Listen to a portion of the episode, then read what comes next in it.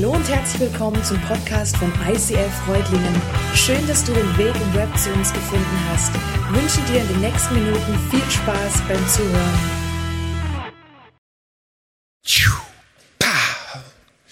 Ja, yeah, seid ihr gut drauf? Oh, okay, zwei, drei sind gut drauf. Ich verstehe es. Ist gerade nicht so die Zeit zum gut drauf sein. Ist eine wilde Zeit, eine krasse Zeit.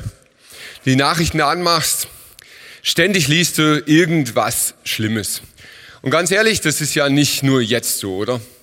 Das ist ja so in unserer Wahrnehmung, wir sind ja alles noch sehr junge Menschen, alle unter 100, in unserer Wahrnehmung ist es ja gefühlt schon eine Ewigkeit so.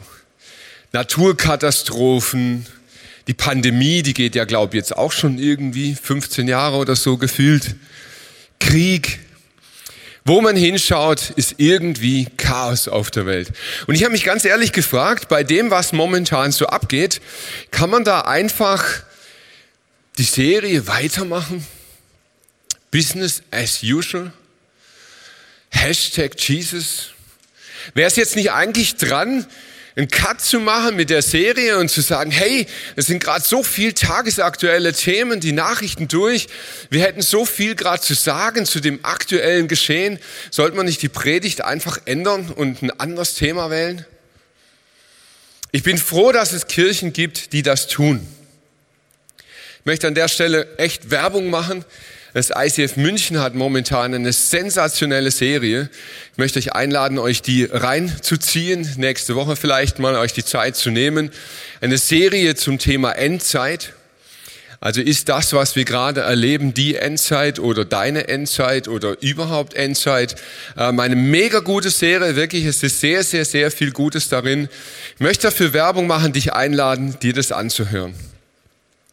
Dennoch hat es einen guten Grund, warum ich mich entschieden habe, mit der Hashtag-Serie weiterzumachen.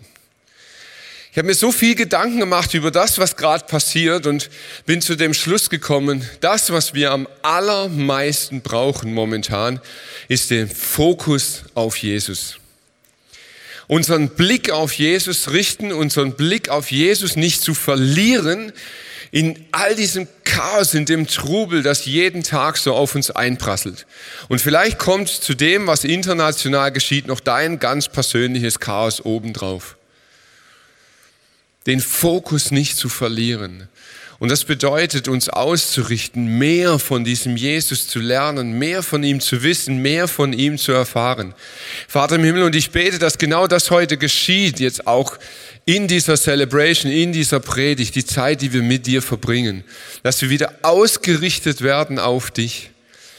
Jesus, unseren Blick auf dich lenken und mehr von dir erfahren, mehr von deinem Wesen, von deinem Charakter, von dem, Vater, was du durch den Sohn getan hast. Ich bete, dass genau das geschieht, dass wir berührt werden, dass der Himmel aufreißt und wir eine Begegnung mit dir haben in Jesu Namen. Amen. Um Jesus immer besser kennenzulernen und mehr von ihm zu erfahren, da gibt es ganz, ganz viele Möglichkeiten. Und ich bin auch froh darüber, dass es die gibt. Es gibt zum Beispiel Geologen, die einfach erforschen, hey, was war damals in der Region, wie sah sie aus, was gab es für Gegenstände, was haben die Leute getragen? Und alles Mögliche so über diese Gegend erfahren. Dann gibt es Historiker, die sich mit den politischen Ereignissen auseinandersetzen, die das alles ein bisschen einsortieren in die Weltgeschichte dann gibt es natürlich Theologen, die auch versuchen, das Ganze irgendwie nochmal in den Kontext ähm, zu stellen und hier Gott noch mehr zu begreifen und so. Und ich finde das alles mega gut. Und ich beschäftige mich viel damit. Aber ganz am Ende lande ich immer und immer wieder hier. Die Bibel. Ich finde, wenn wir Jesus kennenlernen wollen, dann ist es super gut, dass wir unglaublich viele Informationen und YouTube und Clips und alles haben. Aber am Ende, glaube ich, ist es am besten, in diesem Buch nachzulesen. Und in diesem Buch, da wirst du so unglaublich vieles finden, was du nicht verstehst. Und jede einzelne Textzeile, die du nicht verstehst, ist eine Einladung. Zu beten, zu sagen, Heiliger Geist, schließt du mir das auf, erklärst du mir. Zeig mir, was das bedeutet. Zeig mir, was es zu tun hat mit dir und mir und dieser Welt. Und wie kann ich dich mehr und mehr in diesem Buch entdecken? Und so wirst du heute erleben, in dieser Predigt wird ganz viel vorkommen, was in diesem Buch drinsteht. Ich habe viele Stellen heute. Und es kann sein, dass das irgendwie alles an dir vorbeiplätschert und nur eine einzige Stelle dich anspricht. Mega gut. Danke Gott, dass es so ist und dann lass es sprechen zu dir. Vielleicht toucht dich aber auch die Zusammenstellung all dessen, was du heute hörst. Dann genieß auch das, es ist gut und es ist richtig. Was finden wir über Jesus? Jesus wurde von den Römern gefangen genommen und gefoltert. Und ähm, vielleicht kennst du das so, ich bin groß geworden in, mit Kirche, mit vielen unterschiedlichen Kirchen und da gab es immer wieder solche Darstellungen von Jesus und in den meisten Darstellungen findest du so einen schneeweißen, blond gelockten Arier, der so ganz super sauber, frisch gewaschen irgendwo am Kreuz hängt. Ist alles Humbug. Ist völliger Schwachsinn. Jesus wurde gefoltert. Er wurde geschlagen mit Stöcken, mit Peitschen mit Peitschen, die hatten, die hatten vorne noch so Metall eingebunden. Es hat ihm das Fleisch zerrissen. Also Jesus wurde gefoltert, er wurde wieder verhört, er wurde wieder zurückgebracht, er wurde nochmal geschlagen und er wurde wieder verhört. Und am Ende wurde er dann zum Tod am Kreuz verurteilt. Und es das heißt in der Bibel, dass er, dass siebenmal Blut vergossen wurde. Wenn du diese Passionsgeschichte von Jesus durchgehst, findest du sieben Stellen, an denen das Blut geflossen ist. Ich komme nachher drauf zurück. Christen glauben seit 2000 Jahren nicht, dass Jesus gestorben ist, weil er die Römer so sehr provoziert hat. Auch wenn es momentan ein paar theologische Richtungen gibt, die einem das weismachen wollen. Jesus ist nicht gestorben, weil er so rebellisch war so nach dem Motto, ja, pff, ging ja auch nicht mehr anders. Nach dem, was der von sich gegeben hatte, musste er sterben. Nein, die Bibel sagt etwas darüber, warum er sterben musste. Ich möchte dich mit reinnehmen in diese Aussagen und ich möchte dich einladen, dass du jetzt die Augen schließt. Das hilft uns nämlich, den Text ein bisschen anders, intensiver wahrzunehmen. Wer erkennt, dass der Herr es ist, der diese mächtigen Taten vollbringt. Gott ließ seinen Diener emporwachsen, wie er einen jungen Trieb aus trockenem Boden. Er war weder stattlich noch schön. Nein, wir fanden ihn unansehlich. Er gefiel uns nicht. Er wurde verachtet, von allen gemieden. Von Krankheit und Schmerz war er gezeichnet. Man konnte seinen Anblick kaum ertragen. Wir wollten nichts von ihm wissen. Ja, wir haben ihn verachtet. Dabei war es unsere Krankheit, die er auf sich nahm. Er erlitt die Schmerzen, die wir hätten ertragen müssen. Wir aber dachten, die Leiden seien Gottes gerechte Strafe für ihn. Wir glaubten, dass Gott ihn schlug und leiden ließ, weil er es verdient hatte. Doch er wurde blutig geschlagen, weil wir Gott die Treue gebrochen hatten. Wegen unserer Sünde wurde er durchbohrt. Er wurde für uns bestraft und wir, wir haben nun Frieden mit Gott. Durch seine Wunden sind wir geheilt. Wir alle irrten umher wie Schafe, die sich verlaufen haben. Jeder ging seinen eigenen Weg. Der Herr aber lud all unsere Schuld auf ihn. Er wurde misshandelt, aber er duldete es ohne ein Wort. Er war stumm wie ein Lamm, das zur Schlachtung geführt wird. Und wie ein Schaf, das sich nicht wehrt, wenn es geschoren wird, hat er alles widerspruchslos ertragen. Man hörte von ihm keine Klage. Er wurde verhaftet, zum Tode verurteilt und grausam hingerichtet. Niemand glaubte, dass er noch eine Zukunft haben würde. Man hat sein Leben auf dieser Erde ausgelöscht. Wegen der Sünde meines Volkes wurde er zu Tode gequält. Man begrub ihn bei Gottlosen im Grab eines reichen Mannes, obwohl er sein Leben lang kein Unrecht getan hatte. Nie kam ein betrügerisches Wort über seine Lippen. Doch es war der Wille des Herrn, er musste leiden und blutig geschlagen werden. Wenn er mit seinem Leben für die Schuld der anderen bezahlt hat, wird er Nachkommen haben. Er wird weiterleben und den Plan des Herrn ausführen. Wenn er dieses schwere Leid durchgestanden hat, sieht er wieder das Licht und wird für sein Leiden belohnt. Der Herr sagt, mein Diener kennt meinen Willen. Er ist schuldlos und gerecht. Aber er lässt sich für die Sünden vieler bestrafen, um sie von ihrer Schuld zu befreien. Wisst ihr, was das Spezielle an diesem Bericht des Sterbens Jesu ist? Er ist 700 Jahre vorher geschrieben worden. 700 Jahre bevor Jesus überhaupt gelebt hat, hat ein Mann einen Eindruck bekommen von Gott, eine Vision, ein Bild vor Augen gekriegt, wie Jesus einmal sterben wird. Und in der Bibel wird erklärt, warum. Dort steht mal, ich sage es euch vorher damit ihr nicht hinterher sagen könnt, ich wäre es nicht gewesen. Und wenn wir in dieser Bibel lesen, dann gibt es diese Hinweise auf Jesus wie an dieser Stelle. Und mal ganz ehrlich, ich, ich finde, das ist so mega deutlich, das kann man ja eigentlich gar nicht anders deuten, oder? Als auf Jesus hinzulesen.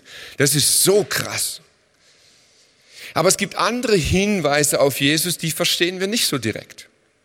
Die sind nicht gleich so klar, und doch sind sie genauso deutlich. Nur müssen wir tiefer suchen. In unserer Serie Hashtags Jesus dieses Jahr in, in 2022 beschäftigen wir uns mit einer Bibelstelle im dritten Kapitel vom äh, im dritten Buch Mose. Da geht es um Aussatz.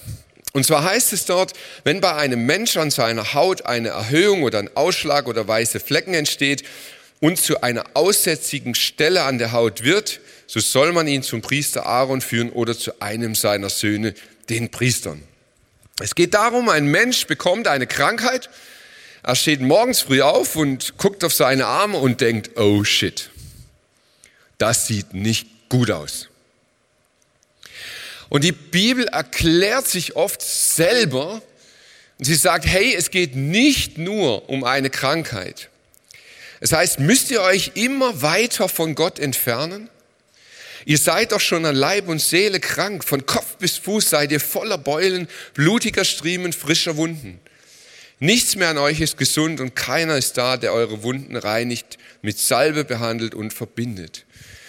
Aussatz als eine Krankheit auf der einen Seite, auf der anderen Seite aber als ein Symbol für Sünde für die Sünde, die in unser Leben kommt und uns krank macht, die uns von Gott trennt. Das ist die Situation, in der wir eintauchen in dieser Serie. So, was passiert denn jetzt, wenn ein Mann oder eine Frau morgens wirklich entdeckt hat, oh oh, da ist Aussatz. Die Person geht zum Priester und der Priester sagt, ja, stimmt, das ist kein Pickel, es ist Aussatz. Und das allererste, was dann geschieht, die Person wird ausgesondert. Hey, und das ist eine Art von Quarantäne, nicht so wie bei uns Corona. Da weißt du ja mittlerweile gar nicht mehr, was ist Quarantäne noch. Ist es fünf, ist es sieben Tage, kann ich testen oder nicht, oder bleibe ich ganz zu Hause oder gar nicht zu Hause oder was mache ich? Aussatz war ein glasklares Urteil. Raus aus der Gesellschaft. Weg von allem, was Leben bedeutet. Isolation. Viele sind im Aussatz in der Isolation gestorben. Es gab aber Menschen, die haben das überlebt. Es gab keine Medizin, die Leute waren zu 100 Prozent Gott ausgeliefert. Und es gab Leute, die haben diese Gnade erfahren und sie sind nicht gestorben. Und jetzt mussten sie wieder zum Priester gehen und sagen, hey Priester, ich will mich freitesten. Ich will wieder zurück in die Gesellschaft. Und dann hat der Priester gesagt, also gut, ich gucke mir das nochmal an, jetzt waschen wir dich mal richtig. Religiöse Waschungen, den ganzen Körper betreffen. Jetzt rasieren wir dir die Haare ab. Dann darfst du sieben Tage lang fasten. Und dann kommst du nochmal zu mir zurück und dann wird geopfert und dann entscheiden wir, wie es weitergeht. Und bei diesem Opfer steigen wir jetzt ein. Der Priester nimmt etwas vom Blut des Opfertieres und streicht es dem, der gereinigt werden möchte, auf das rechte Ohrläppchen, den rechten Daumen und die rechte große Zehe. Nun gießt er etwas Öl in die linke Hand, in die, taucht einen Finger der rechten in diese hinein und besprengt damit siebenmal den Altar. Von dem Öl in seiner Hand streicht er dem Geheilten etwas auf das rechte Ohrläppchen, den rechten Daumen, die rechte große Zehe, so wie er es vorher mit dem Blut des Opfertiers getan hat. Das restliche Öl streicht der Priester auf den Kopf des Mannes. So soll er ihn mit mir, dem Herrn, versöhnen. Also nochmal ganz kurz zur Wiederholung. Blut vom Opfertier. Rechtes Ohrläppchen, rechter Daumen, rechter großer Zeh. Öl, siebenmal auf den Altar, rechtes Ohrläppchen, rechter Daumen, rechter großer Zeh. Habt ihr? Warum? Wozu? Hast du jemals überlegt, was, warum machen die das? Ich weiß nicht, wie es dir geht mit solchen Bibelstellen.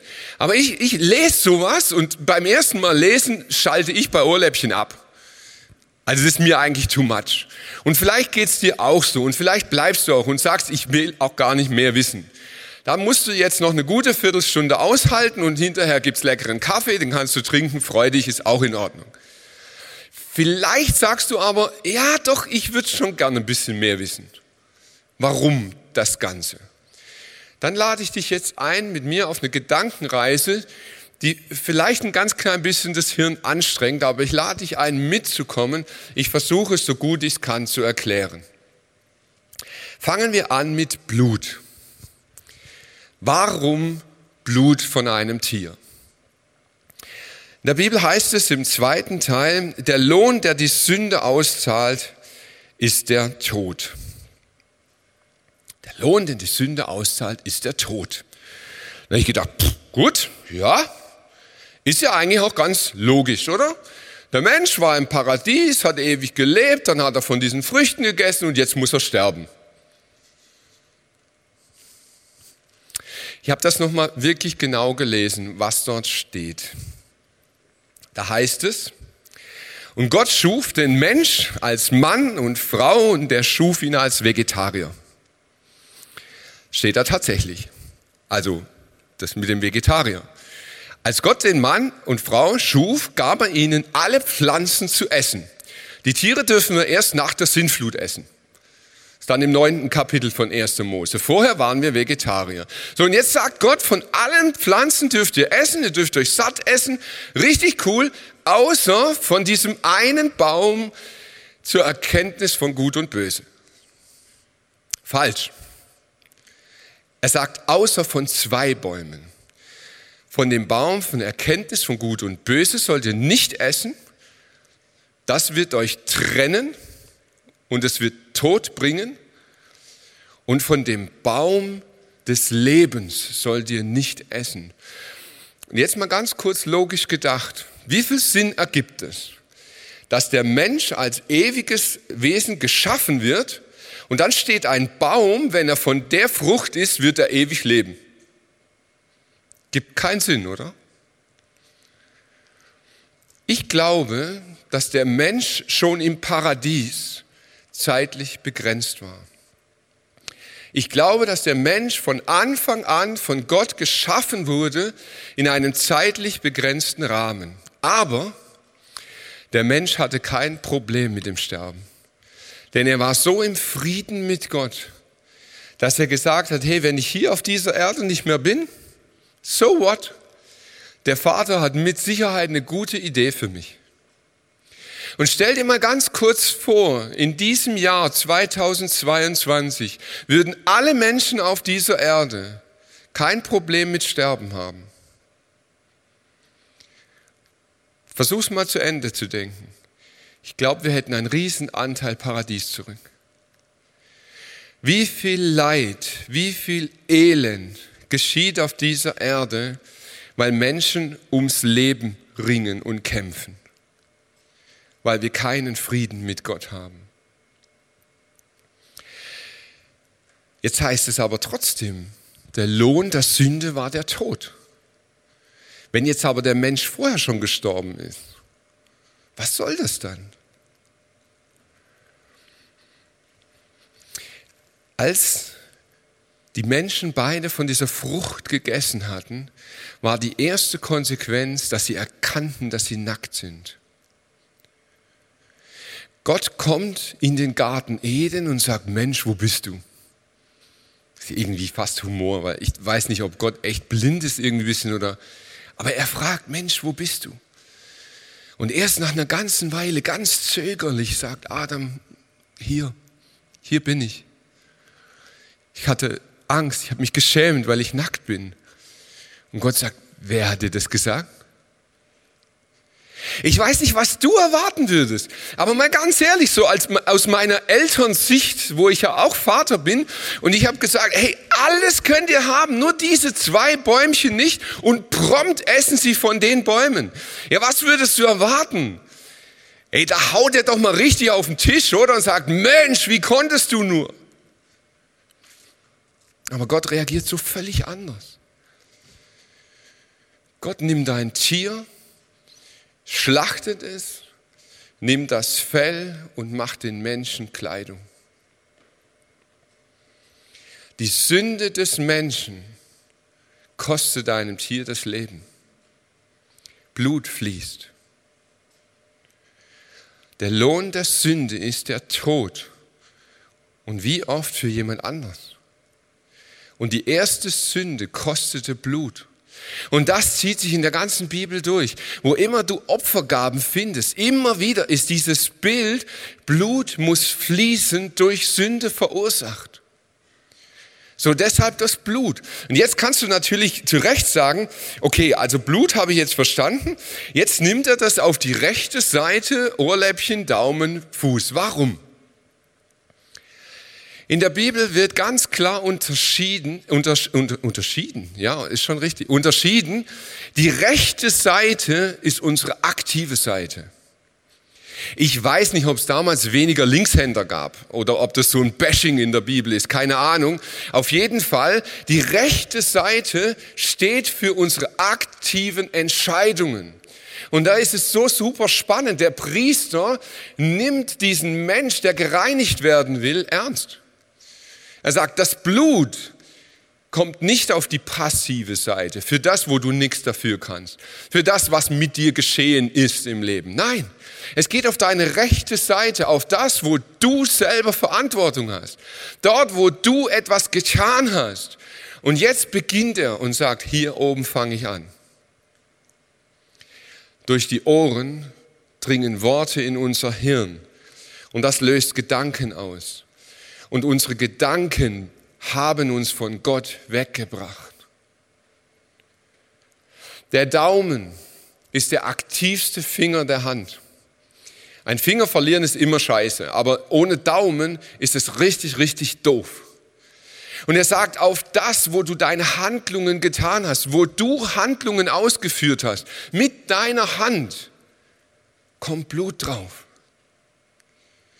Und der rechte Fuß es sind die Schritte, die du im Leben gegangen bist. Es ist der Weg, wo du weggegangen bist von Gott. Aktiv, wo du selber entschieden hast.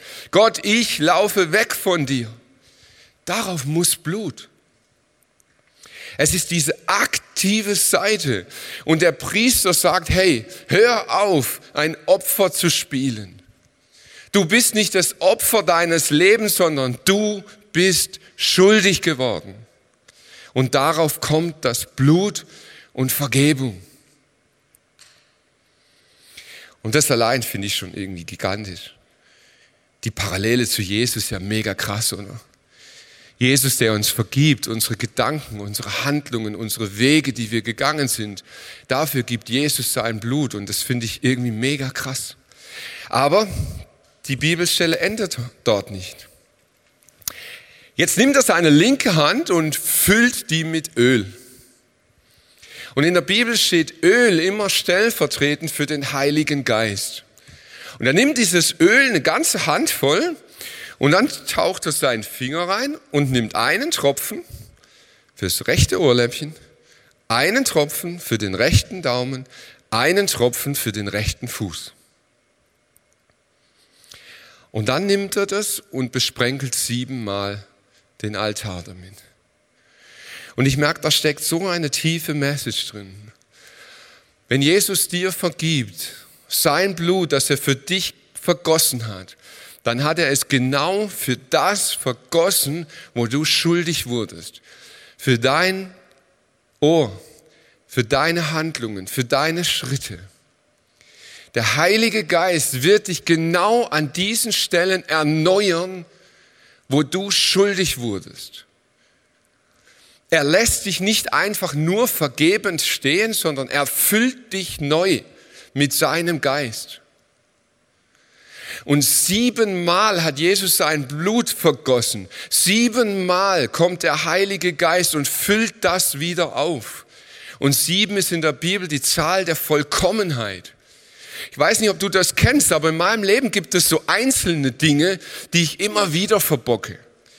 Und ich denke immer so, diese einzelnen Dinge, das ist das Problem zwischen Gott und mir. Diese eine Sache oder diese drei Sachen, das ist so mein Ding zwischen Gott und, oh, da, da ist es. Und Gott sagt, nein, ich komme in der Fülle. Alles. Alles. Siebenmal. Und da habe ich gedacht, hey, also nicht erst seit der Ukraine ist Öl was Wertvolles. Der hat eine ganze Hand gefüllt und nimmt drei Tropfen. Warum? Kennst du dieses Gefühl, dass du manchmal so überwältigt bist von Gott, weil er dir vergeben hat, dass du denkst, jetzt, jetzt ist aber gut? Also mehr ist nicht drin. Jetzt hat er meine Zahnschmerzen geheilt, jetzt kann ich mit den Fußschmerzen nicht auch noch kommen. Jetzt hat er mir wieder einen Job gegeben, jetzt kann ich doch nicht mit meinen Beziehungsproblemen kommen. Und wir denken oft so, hey, es, es gibt so ein, so ein bestimmtes Maß, ein Kontingent, wie wir Gott kriegen. Aber die Hand ist voll. Die ist so mega voll, dass wir das mit einzelnen Tropfen nie ausschöpfen können. Und Gott nimmt diese ganze Hand voll und legt sie dir auf den Kopf. Und als ich das gelesen habe, da kamen mir sofort Bibelstellen in, in den Kopf, wo es heißt, ich aber bring Leben und dies im Überfluss. Ein volles, gedrücktes, gerütteltes und überfließendes Maß wird man in euren Schoß geben. Gott gibt dir so unendlich viel in dein Leben, dass es immer für noch mehr reicht. Und wenn du denkst, das war's jetzt, es waren erst Tropfen. Die Fülle kommt in dein Leben, über dein Leben. Jetzt gibt es an dieser Bibelstelle einen Aspekt, der hat mich zutiefst berührt. Das mit diesem Öl, das nennt man Salben auf Frommdeutsch. Salben heißt, man nimmt Öl, das war früher Salbe, und, und hat sie auf den Kopf getan und hat damit diesem Mensch was Besonderes getan. Da habe ich gedacht, hm, Salben kommt ja öfters mal vor in der Bibel. Und ich wollte noch mal genau wissen, hey, wer wird in der Bibel gesalbt? Und das erste, was ich gefunden habe, Könige. Wenn also jemand zum König bestimmt wurde, dann kam man, dann hat man den gesalbt und damit war klar, das ist der neue König. Der ist berufen zu herrschen. Cool, Könige. Das zweite, Priester. Priester wurden gesalbt und damit eingesetzt in ihren Dienst. Und dann gibt es einen Prophet in der Bibel, der gesalbt wurde. Könige, Priester, Prophet und Aussätzige. Was für eine krasse Reihenfolge. Könige, Priester und Aussätzige. Die Menschen, für die es keine Zukunft mehr gab. Die Menschen, die man rausgeschickt hat aus der Gesellschaft, für die Schluss war. Die keine Hoffnung mehr hatten. Die materiell alles verloren hatten. Die keine Anerkennung mehr hatten. Die niemand mehr haben wollte. Setzt Gott auf dieselbe Stufe wie Könige und Priester. Und an der Stelle fiel mir ein, in der Offenbarung taucht es doch auch nochmal auf. Offenbarung 1 heißt es, durch dein Blut, Jesus, sind wir eingesetzt als Könige und Priester. Und ich habe gemerkt, an der Stelle schließt sich diese Predigt. Auf einmal sind wir ganz, ganz brandaktuell, 2022. Gott sendet uns als Könige und Priester in diese Gesellschaft, in diesem Jahr, in dieses Chaos hinein. Ein König ist jemand, der herrscht. Jemand, der Verantwortung übernimmt für das, was man ihm anvertraut hat. Und Gott sagt zu dir und zu mir, sei ein König in dieser Zeit über das, was ich dir gegeben habe. Hör auf, der ganzen Welt Schuld zu geben. Hör auf, wie, wie ein Blatt im Wind zu leben. Übernimm Verantwortung. Werd zu einem König in deinem Reich, das ich dir gegeben habe.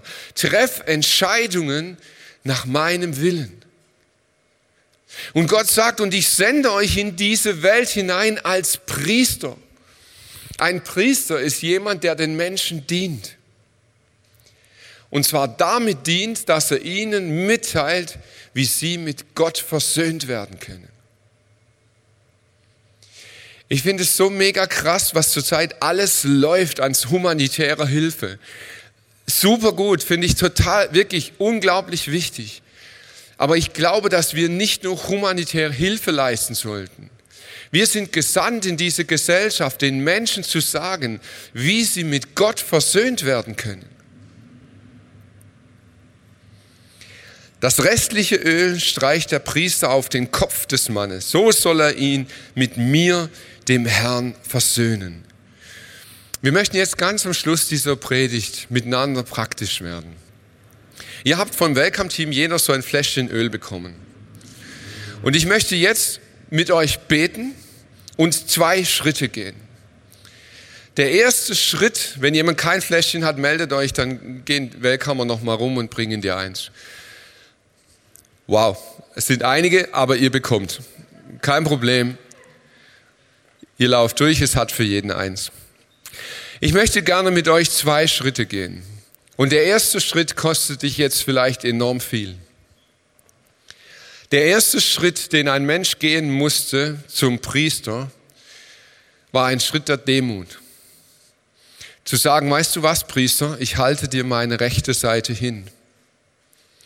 Ich gebe zu, dass mein Ohr, dass mein Daumen, dass mein Fuß Vergebung braucht. Vielleicht hast du das noch nie so aktiv getan.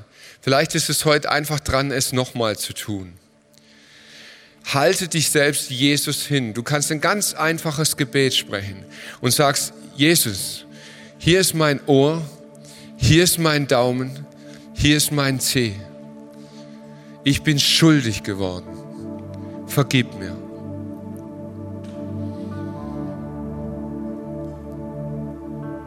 Und dann kannst du dieses Fläschchen nehmen und aufmachen und kannst dieses Öl nehmen und kannst es dir auf deine Stirn reiben.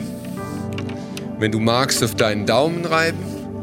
Wenn du magst, auf deinen Zeh reiben. Das halten wir aus, wir lüften nachher.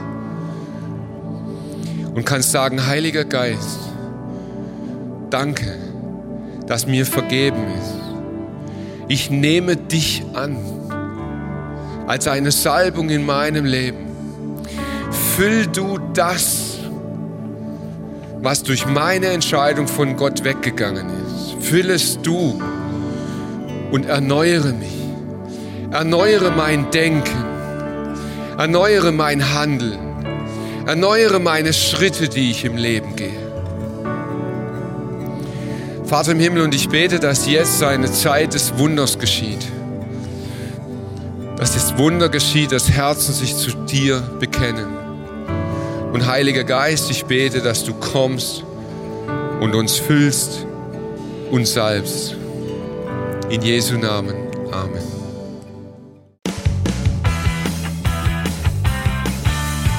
ICF Reutlingen sagt Dankeschön fürs Reinklicken. Weitere Infos findest du unter www.icf-reutlingen.de.